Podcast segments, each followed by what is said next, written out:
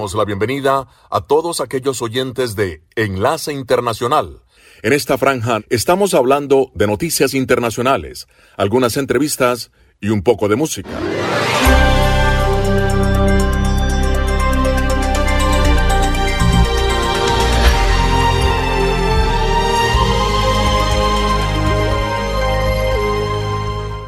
Muy buenas noches, hoy es jueves, bienvenidos, les saluda Jimmy Villarreal desde la sala de satélites. Ya estamos listos para presentar Enlace Internacional, las noticias del mundo en su radio. Resumen de noticias para hoy. Andreina Flores. Corea del Norte reconoce su primer caso de COVID-19 luego de dos años de pandemia en el resto del mundo. Kim Jong-un ha decretado emergencia nacional y confinamiento estricto. En Ucrania, la Fiscalía General se prepara para su primer juicio por crímenes de guerra contra un soldado ruso de 21 años, un primer caso al que pudieran seguir al menos otras 10.000 denuncias. El presidente argentino Alberto Fernández aterriza hoy en París eh, como parte de su gira por Europa, que lo lleva también a Madrid y a Berlín. Analizaremos los objetivos de esta visita, incluyendo un tema central inevitable, la guerra en Ucrania. Enlace Internacional con la Música.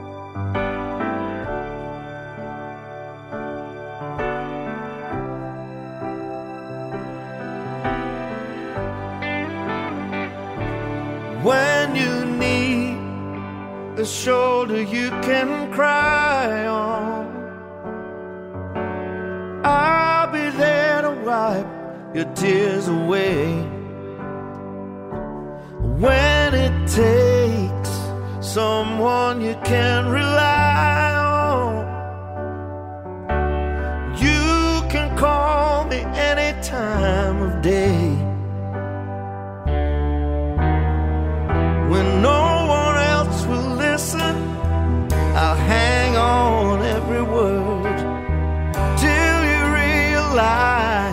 There's someone who really cares when you need someone who'll always love you. You're not alone. You're not alone.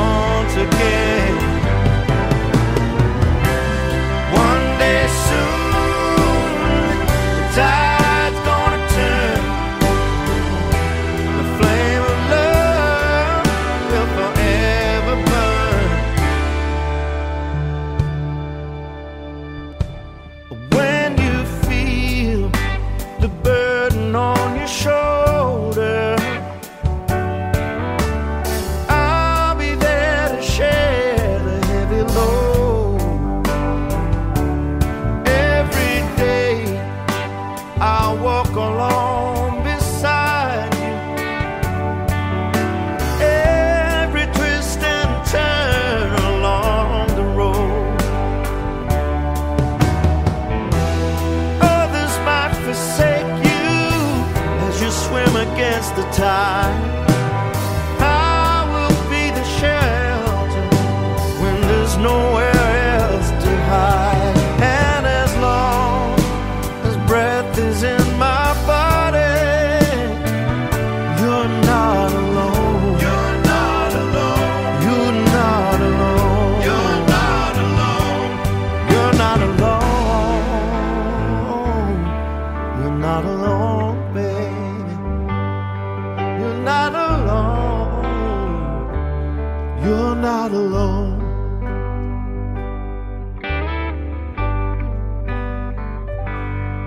Enlace Internacional con Radio Francia Internacional.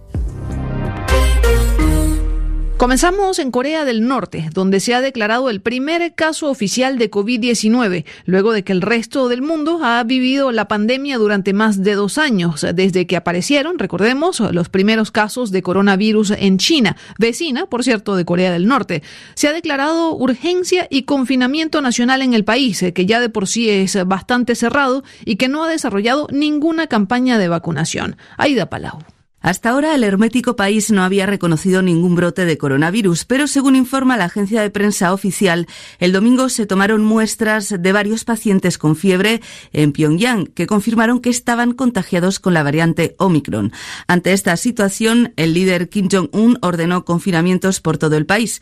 Las fábricas, negocios y hogares deben ser cerrados y reorganizados para bloquear impecablemente la extensión del malicioso virus, dijo el líder norcoreano según la agencia de noticias KCNA que no aclara cuántos casos hay en este país pobre de 25 millones de habitantes y con un sistema de salud muy precario. El país ha rechazado hasta ahora todas las ofertas de donaciones de vacunas que se le hicieron desde Rusia, China o la ONU.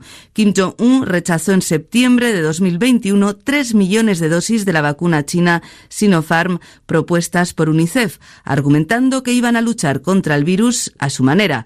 Esto es, cerrando el país durante dos años y con orden de disparar en las fronteras para limitar el riesgo de infecciones. Los expertos coinciden en que para que Corea del Norte reconozca casos de COVID-19, la situación de salud pública puede ser muy grave. Gracias, Aida. Y se desarrolla hoy en Tokio la cumbre entre la Unión Europea y Japón. El primer ministro japonés, Fumio Kishida, y la presidenta de la Comisión Europea, Ursula von der Leyen, como era de esperarse, abordaron el espinoso tema de la guerra en Ucrania. Ambas partes coinciden en acusar a Rusia de ejecutar una invasión que no se puede tolerar. Ursula von der Leyen. Rusia es hoy la amenaza más directa para el orden mundial con la bárbara guerra contra Ucrania y su preocupante pacto con China. El acercamiento entre la Unión Europea y Japón no es solamente político en esta cumbre. El bloque europeo también quiere utilizar los acuerdos de asociación estratégica con Tokio para fortalecer sus cadenas de suministro, especialmente en temas de tecnología y materiales como los indispensables semiconductores. Y mientras tanto, en Ucrania, en el terreno, la oficina de la fiscal general anunció que celebrará su primer juicio por crímenes de guerra contra un soldado de 21 años acusado de matar a un civil desarmado, de ser de declarado culpable, el soldado Vadim Shishimarin podría ser condenado a cadena perpetua. La, la, oficina de lo fiscal asegura que ha recibido informes de más de 10.000 supuestos crímenes de guerra con 622 sospechosos identificados. Vamos a Finlandia, donde el presidente y la primera ministra están listos para impulsar una adhesión sin demora a la OTAN. Finlandia, que tiene una historia de conflictos militares con Rusia, como la recordada Guerra de Invierno de 1939, ve en la OTAN una forma de reforzar su seguridad. Para este domingo se espera una rueda de prensa con los detalles de esta postulación. Por supuesto, el Congreso también debe dar su visto bueno, como nos explica Orlando Torricelli. El presidente de Finlandia, Sauli Ninisto, y la primera ministra Sana Marín llamaron en un comunicado conjunto a solicitar cuanto antes el ingreso en la Alianza Atlántica, mientras el Parlamento abordará el debate el lunes próximo. Si bien la mayoría de las formaciones políticas ya han manifestado su acuerdo de principio, incluso la Liga Verde, originalmente reticente, habría cambiado de opinión. La posición del presidente Ninisto del Partido Liberal Coalición Nacional es decisiva, puesto que en Finlandia es el jefe de Estado quien dirige la política exterior. Este sábado, el Partido Socialdemócrata de la primera ministra, que tradicionalmente se ha opuesto al ingreso de la OTAN, anunciará su posición definitiva.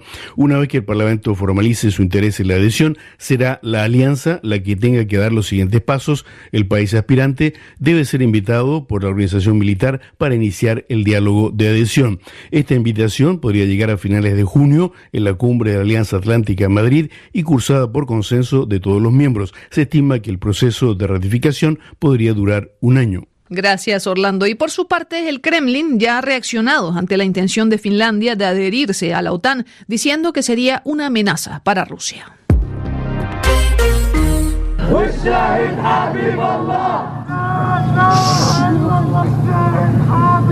Así se escuchaba el homenaje que rindieron los palestinos a la conocida periodista Shirin Abu Akleh, que murió de un disparo en la cabeza durante una operación militar israelí en la Cisjordania ocupada. Este homenaje se desarrolló en Ramallah, en la sede de la autoridad palestina, en presencia del presidente Mahmoud Abbas. Y por el lado israelí, el ministro de Defensa Benny Gantz declaró a la prensa extranjera que su ejército no estaba seguro de cómo murió Abu Akleh. Puede haber sido un palestino quien le disparó, pero el disparo también pudo haber venido de nuestro lado. Estamos investigando, dijo el ministro Benny. El presidente argentino Alberto Fernández está llevando a cabo su gira por Europa. Es una visita que lo ha llevado a Madrid, Berlín y París, donde aterriza hoy. Por supuesto, el tema de la guerra en Ucrania ha estado muy presente, como explica nuestra compañera Lucía Valentín. Según analistas, Alberto Fernández vino a Europa para dar credibilidad internacional a su política y reforzar su posición negociadora con los acreedores del país sudamericano.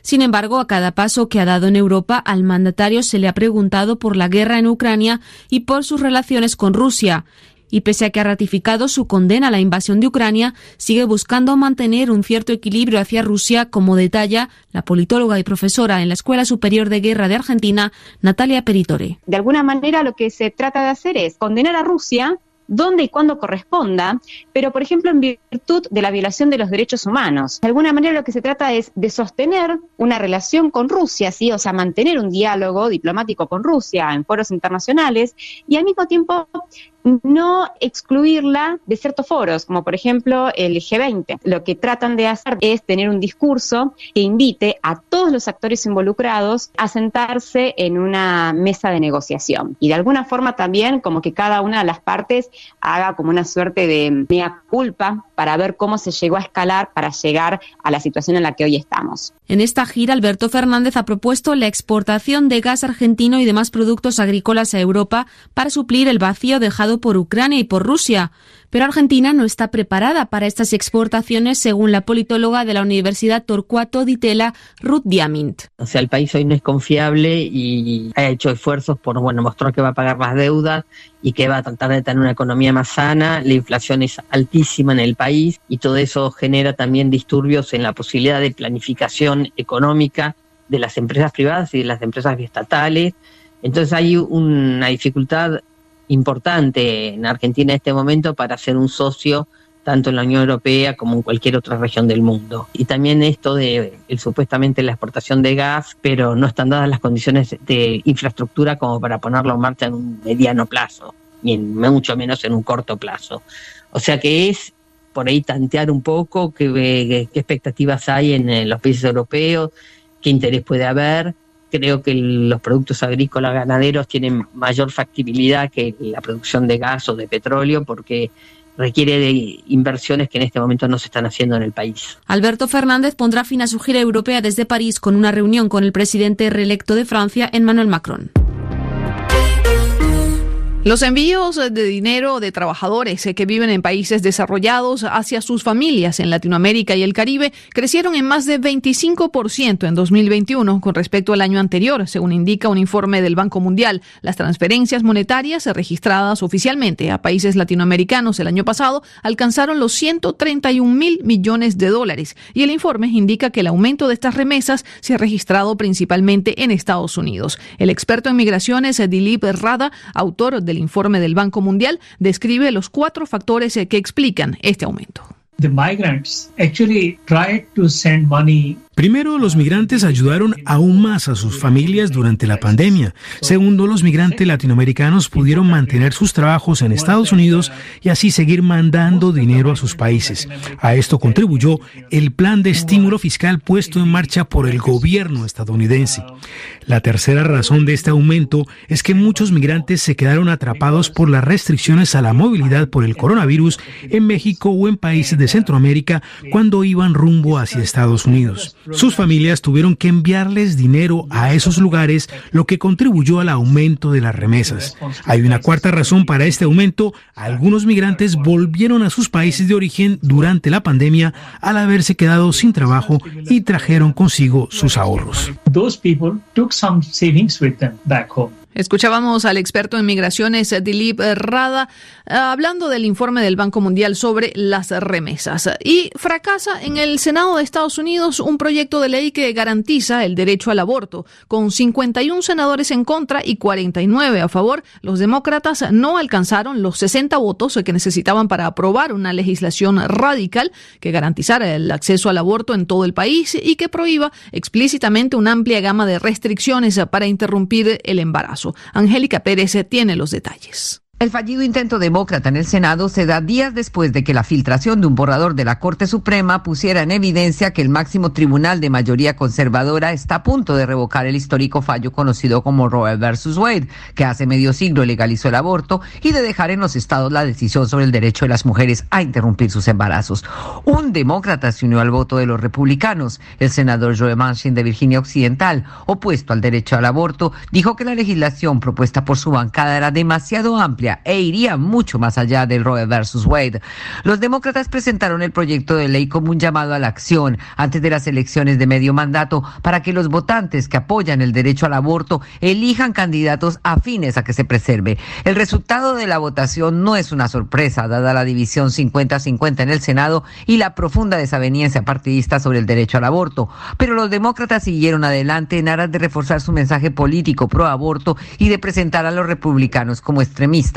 Este fracaso demócrata es sin duda el triunfo de un esfuerzo republicano calculado durante años en todos los niveles del gobierno para frenar el derecho al aborto. Gracias, Angélica Pérez. Y con esto ponemos punto final a este resumen informativo de Radio Francia Internacional. Recuerden que pueden consultar todos nuestros contenidos a través de nuestro sitio web rfimundo.com. Vanessa Lotron lo hizo en los controles. Merci, Vanessa. Y ante los micrófonos, Andreina Flores. Merci beaucoup. Au revoir.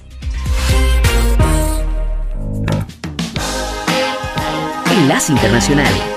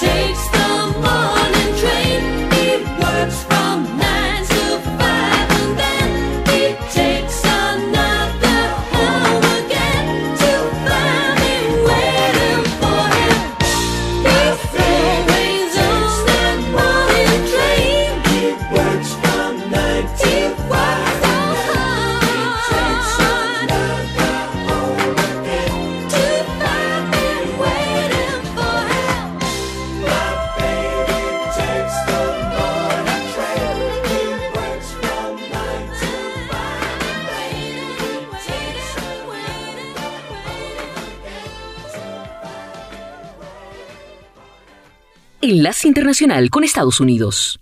La inflación en Estados Unidos se desaceleró en abril, luego de siete meses de aumentos constantes, una señal tentativa de que los incrementos de precios pueden haber alcanzado su pico, aunque siguen afectando la economía de los hogares. Los precios al consumidor subieron 8,3% el mes pasado, comparado con el mismo mes del año anterior, informó el Departamento de Trabajo este miércoles. El aumento anual fue de 8,5% en marzo, el más alto desde 1981.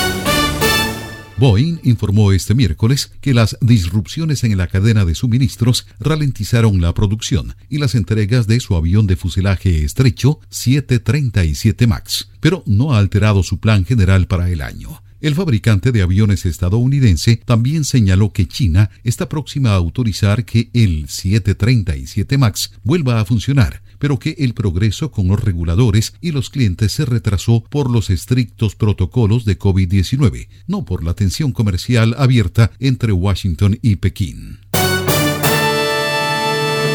Airbnb anunció este miércoles que está cambiando la forma en que los usuarios buscan los alquileres, añadiendo decenas de categorías como cocinas de chef y casas históricas a sus listados actuales, que se buscan principalmente por ubicación.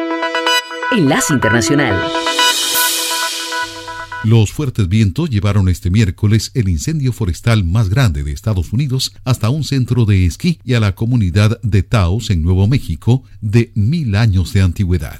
Mientras los residentes evacuaban, las llamas atravesaban los bosques secos y los bomberos trataban de proteger las casas de un incendio que ha quemado un sendero de más de 70 kilómetros de largo hasta las montañas Sangre de Cristo en poco más de un mes. Frank Wilczek, físico teórico ganador del Premio Nobel y autor conocido por sus investigaciones de las leyes fundamentales de la naturaleza, recibió un nuevo galardón este miércoles, el prestigioso premio Templeton, otorgado a personas cuya trayectoria encarna una fusión de la ciencia y la espiritualidad. La inflación está en las nubes, las cadenas de suministro siguen trastornadas y el coronavirus no se va. Pero los casinos de Estados Unidos siguen adelante sin tropiezos y en marzo registraron el mejor mes de su historia. La Cámara Empresaria Nacional del sector, la American Gaming Association, dijo este miércoles que los casinos comerciales ganaron más de 5.300 millones de dólares de los apostadores en marzo, el mejor mes de su historia. Les informó Tony Cano. Enlace Internacional.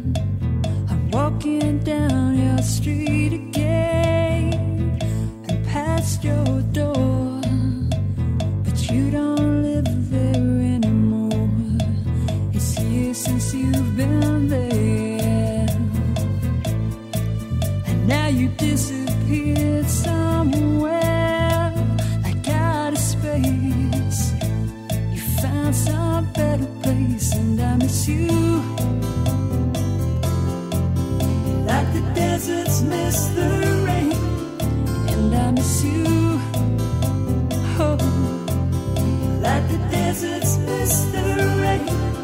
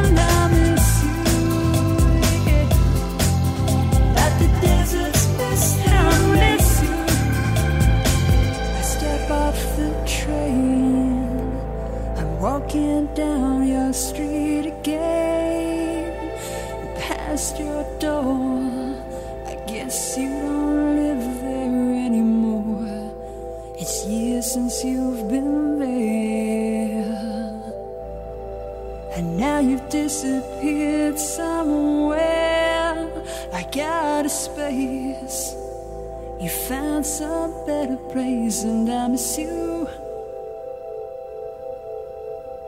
Yeah. And I miss. You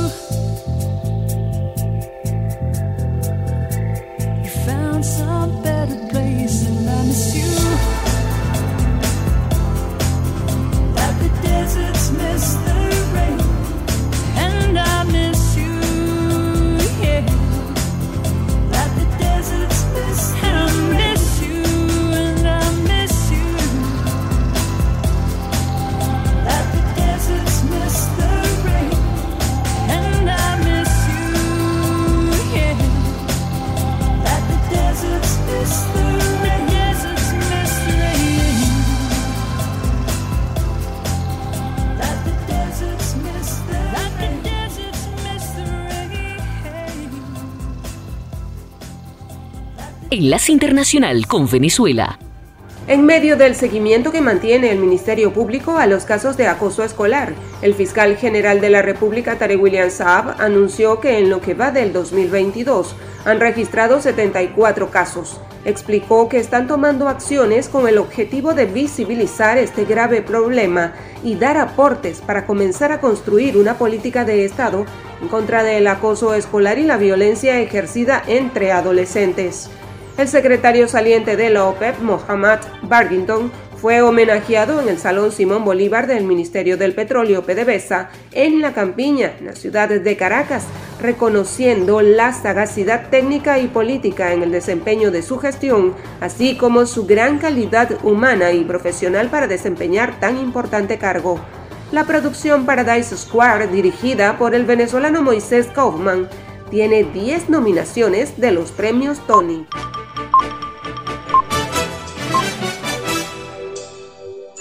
Enlace Internacional con la Música.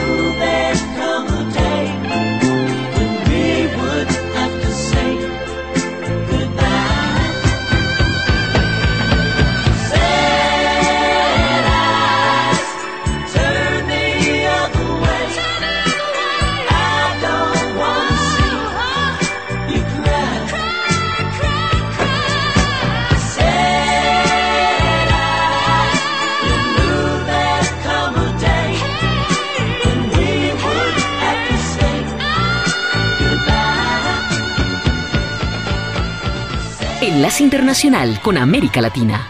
La policía reveló el retrato hablado de uno de los presuntos autores del asesinato de Marcelo Pesci, fiscal especializado contra el crimen organizado de Paraguay, quien fue ultimado en la isla de Barú, en Cartagena, mientras disfrutaba de su luna de miel. Por este hombre, las autoridades ofrecen una recompensa de 2 mil millones de pesos. Entre tanto, la policía reveló el retrato hablado del presunto responsable del crimen del fiscal de Pesci. Tenemos un despliegue grande y esperamos que con otros elementos la Fiscalía y con la autorización de ellos eh, nos ayuden a identificar a los autores materiales y a las redes que estuvieron detrás de este homicidio. Cabe recordar eh, que el crimen del fiscal se registró en la mañana de este martes. La pareja de Pesci, la periodista Claudia Aguilera, quien anunció que está en embarazo y salió ilesa tras el ataque, relató que dos sujetos que se movilizaban en una moto acuática arremetieron contra su esposo cuando estaba en la playa privada de un hotel donde se estaban hospedando. En las últimas horas se conoció un video que revela el momento en el que los criminales alquilan la moto acuática para asesinar a Pesci. En otro orden de la información, ayer la marca Café de Colombia ha lanzado una nueva campaña para promover el consumo interno de café 100% colombiano. Busca el triángulo de la calidad Café de Colombia, que ayudará a los potenciales compradores a identificar mejor en los empaques café 100% colombiano, lo que a su vez contribuirá a elevar el consumo interno. El logo triangular de Café de Colombia es un sello que garantiza que el contenido del empaque sea café de origen 100% colombiano, producido con los más altos estándares y no mezclado con otros orígenes de calidad inferior, de modo que el comprador pueda apreciar mejor los atributos únicos y excepcionales del grano que consume. El triángulo de la calidad café de Colombia reúne los valores más importantes de las familias cafeteras con los cuales el resto de colombianos se identifican fácilmente. Disciplina, esfuerzo, constante innovación y amor por la tierra que nos entrega el grano insignia del país. Enlace Internacional. Argentina. Los dólares del agro siguen jugando de aliado del gobierno.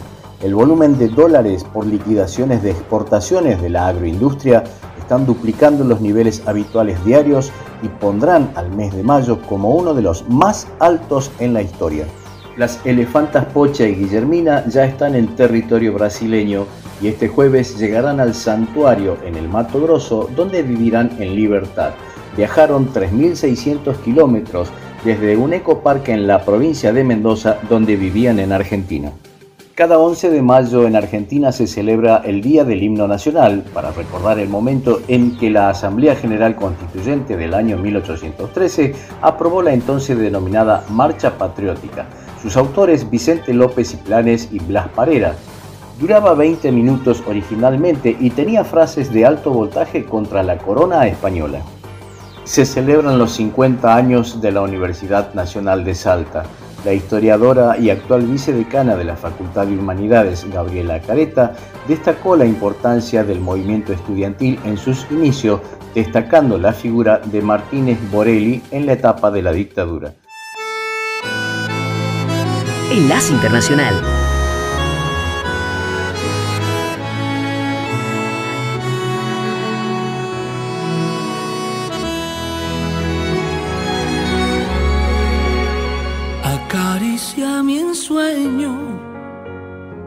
El suave murmullo de tu suspirar.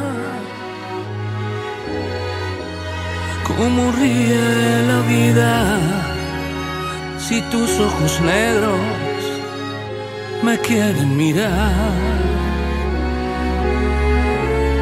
Y si es mío el amparo de tu risa leve, que es como cantar,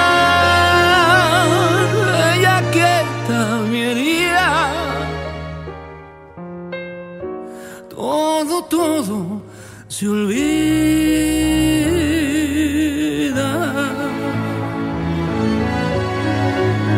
El día que me quieras, la rosa que engalana se vestirá de fiesta con su mejor color y al viento las campanas dirán que ya eres mía y locas las fontanas se contarán su amor. La noche que me quieras desde el azul del cielo las estrellas celosas nos mirarán pasar y un rayo misterioso hará nido en tu pelo. Luciérnaga curiosa que verá que eres mi consuelo.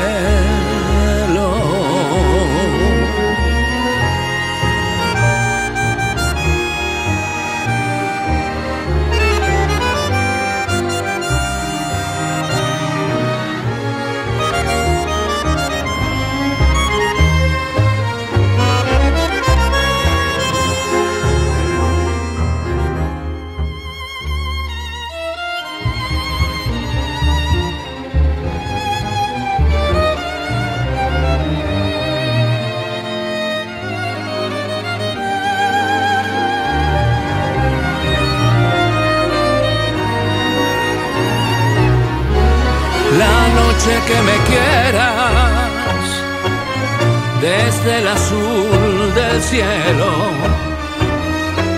Las estrellas celosas nos mirarán pasar y un rayo misterioso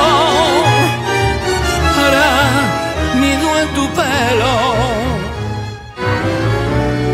Luciérnaga curiosa que verá que eres mi consuelo.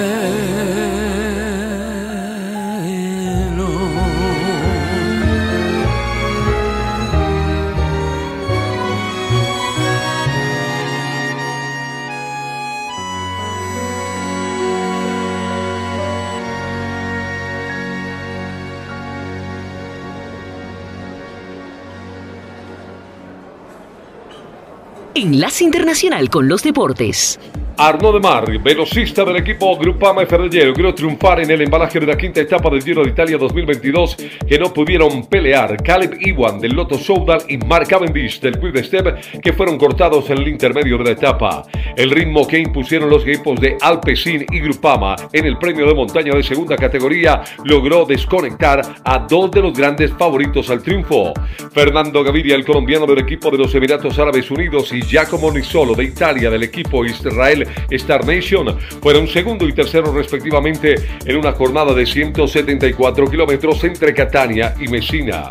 Hoy se está corriendo la etapa número 6 entre Palmi y Escalea con 192 kilómetros y es nuevamente la oportunidad para los velocistas y definir al sprint la lucha por la gloria de los embaladores.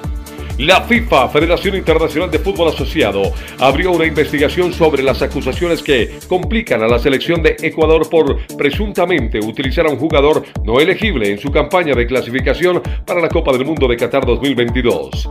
La Federación Chilena de Fútbol, a su vez, aseguró hace varios días que tenía pruebas donde el jugador Byron Castillo había nacido en 1995 en Tumaco, Colombia, y no en la ciudad ecuatoriana de General Villamil Playas en 1998 en Ecuador, como consta en sus documentos oficiales. El resultado se conocerá posteriormente para saber si la FIFA da el resultado que Ecuador no vaya al Mundial y en su lugar vaya la selección chilena. Juventus de Italia no pudo conseguir un nuevo título en su historial luego de perder 4 por 2 ante el Internacional de Milán en la final de la Copa de ese país en el Estadio Olímpico de Roma. Siguen las malas noticias para el cuadro de la vieja señora. La noticia que sacude al fútbol se dio al filo en España antes del final de la liga y con un 95% de probabilidades de que el jugador de los Países Bajos, Frankie de Jong, va a ser traspasado al Manchester United de Inglaterra. Es un tema económico puro y duro para la afición del Barcelona que necesita vender a un jugador que en el club no ha sido top. La operación se cerraría entre 70 y 80 millones de euros y todavía puede cambiar esa situación.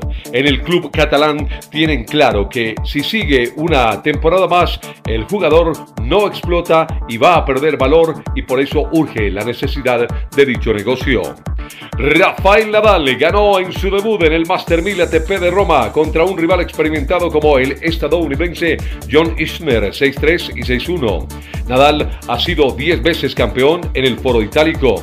En el cara a cara, la ventaja de Nadal sobre Isner es clara. Tiene ahora 8 victorias en 9 partidos, entre ellas las 5 ocasiones en que se han enfrentado en tierra batida. Pero en una de ellas, que fue la primera ronda del Roland Garros del año 2011, el estadounidense Isner logró llevar a Rafa hasta el quinto set. Enlace Internacional con la música. Since we've been together, ooh, loving you forever is all I need. Let me be the one you come running to. Oh!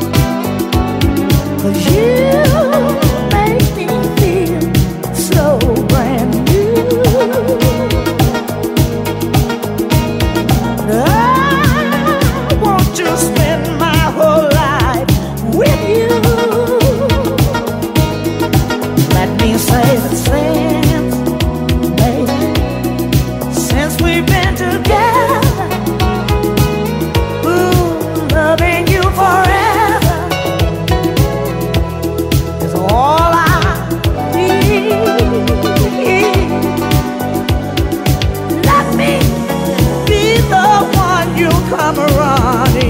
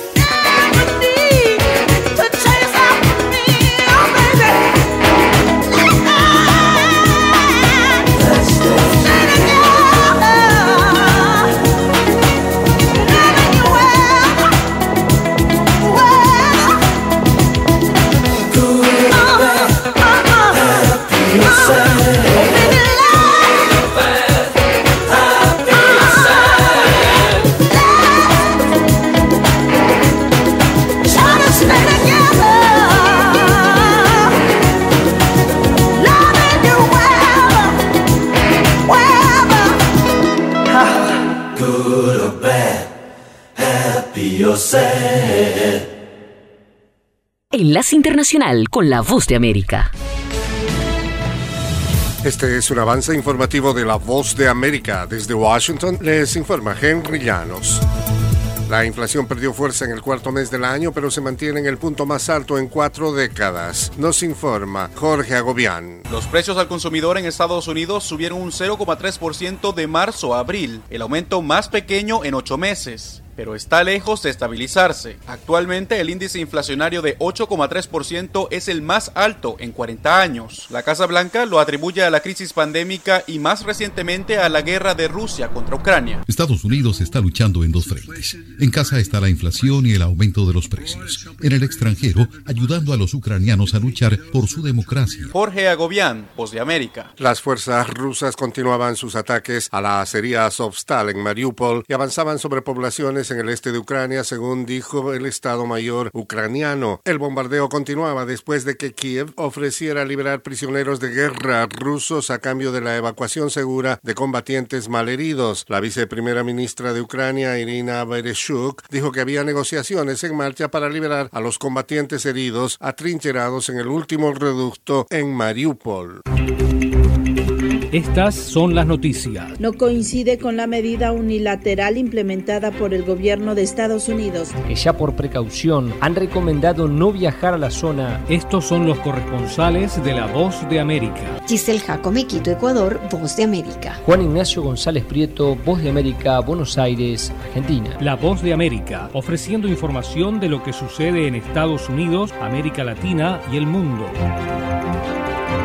Corea del Norte decretó hoy jueves un confinamiento en todo el país para controlar su primer brote reconocido de COVID-19 tras mantener durante más de dos años la afirmación ampliamente cuestionada de que no había registrado casos de un virus que ha llegado prácticamente a todo el mundo. Por el momento se desconoce la magnitud del brote, pero podría tener graves consecuencias ya que la hermética nación tiene un deficiente sistema de salud y se cree que la mayoría de sus 26 millones de habitantes no están vacunados. Este fue un avance informativo de La Voz de América.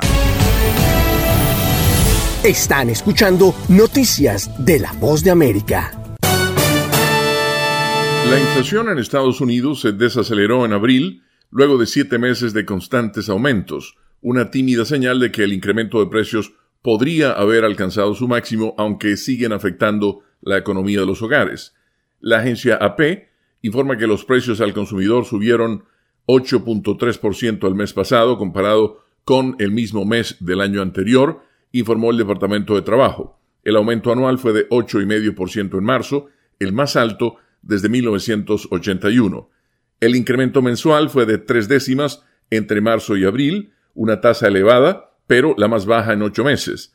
Los precios al consumidor aumentaron 1.2% de febrero a marzo, debido principalmente al salto en los precios de la gasolina, provocado principalmente por la invasión rusa a Ucrania.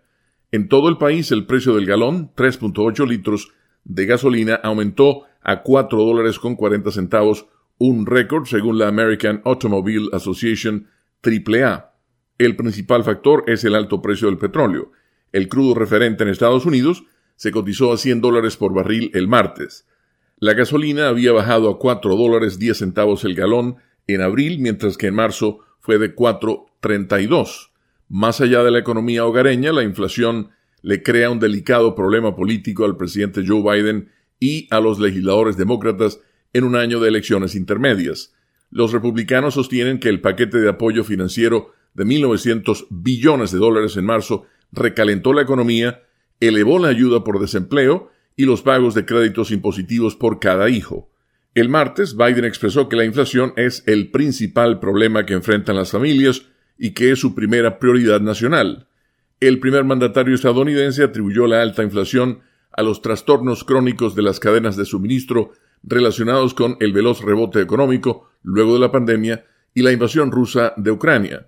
Joe Biden afirmó que su gobierno ayudará a aliviar el aumento de precios mediante la reducción del déficit fiscal y fomentando la competencia en industrias como las empacadoras de carne, dominadas por unas pocas y gigantescas empresas. Con la nota económica desde Washington, Leonardo Bonet, Voz de América. Enlace Internacional.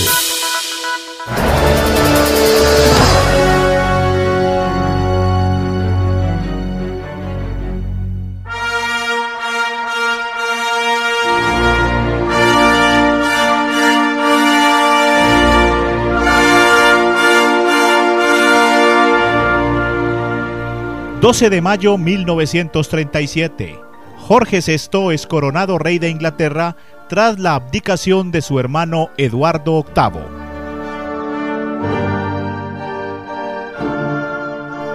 Había nacido en Sandringham, en el Reino Unido en 1895, titulado Rey de la Gran Bretaña e Irlanda, Emperador de la India, hijo de Jorge V. Su reinado se caracterizó por su apoyo al primer ministro Neville Chamberlain y su política de conciliación ante los vientos de guerra. Falleció en 1952. Su vida fue llevada al cine en la película El discurso del rey del director Tom Hooper. Les acompañó Julio César Sepúlveda.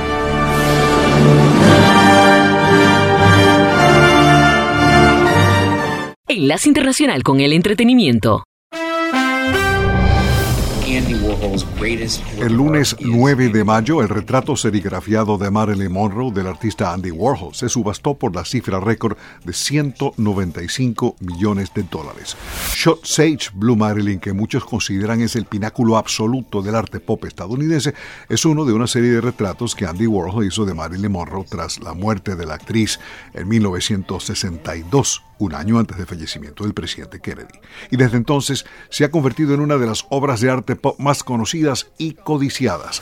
La venta rompió el récord anterior de una obra de arte estadounidense en una subasta de 110,5 millones de dólares, establecida hace cinco años por una pintura de Jean-Michel Basquiat, amigo de Warhol. La pintura se basa en una foto promocional de Marilyn Monroe de la película Niagara. Hace un tiempo hablamos en este segmento del nuevo documental sobre Andy Warhol en Netflix y con motivo de la histórica subasta lo volvemos a escuchar. Andy Warhol vuelve a la vida recreado con inteligencia artificial en un nuevo documental llamado Los Diarios de Andy Warhol. Warhol es sinónimo de Marilyn Monroe, la Mona Lisa, Jacqueline Kennedy, Basquiat y la marca de sopas Campbell. Netflix transmite la serie de 6 horas, 6 partes en la que en un futuro que llegó hace tiempo todos tendríamos 15 minutos de fama. El documental incluye segmentos recreados con un programa de inteligencia artificial con el permiso de la Fundación Andy Warhol. Una nueva figura de cera de David Bowie como Ziggy Stardust fue presentada el jueves en el Madame Tussauds de Londres. El museo coordinó con los herederos de Bowie para crear la figura, la segunda que hace a semejanza del cantante, utilizando imágenes de una sesión con el artista en los años 80. Madame Tussauds Londres dijo en un comunicado que David Bowie como Ziggy Stardust trasciende generaciones y géneros musicales. En el museo también hay figuras de Beyoncé, Amy Winehouse, Jimi Hendrix y Ed Sheeran. La Federación Internacional de la Industria Fonográfica, IFPI, dio a conocer su informe de música global, según el cual las ganancias por concepto de música grabada aumentaron 18,5% el año pasado.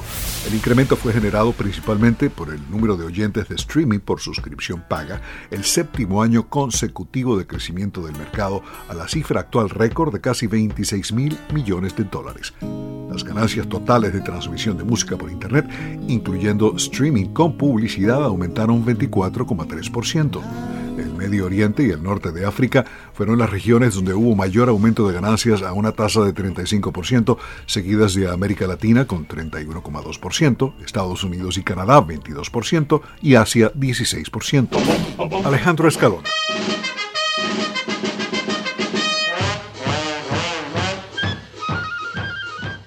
Se nos agotó el tiempo. Volveremos mañana a Enlace Internacional con las noticias más importantes del mundo. Desde la sala de satélites, Jimmy Villarreal les dice, como siempre, la próxima esperamos hacerlo mucho mejor. www.redradial.co La Radio Sin Fronteras.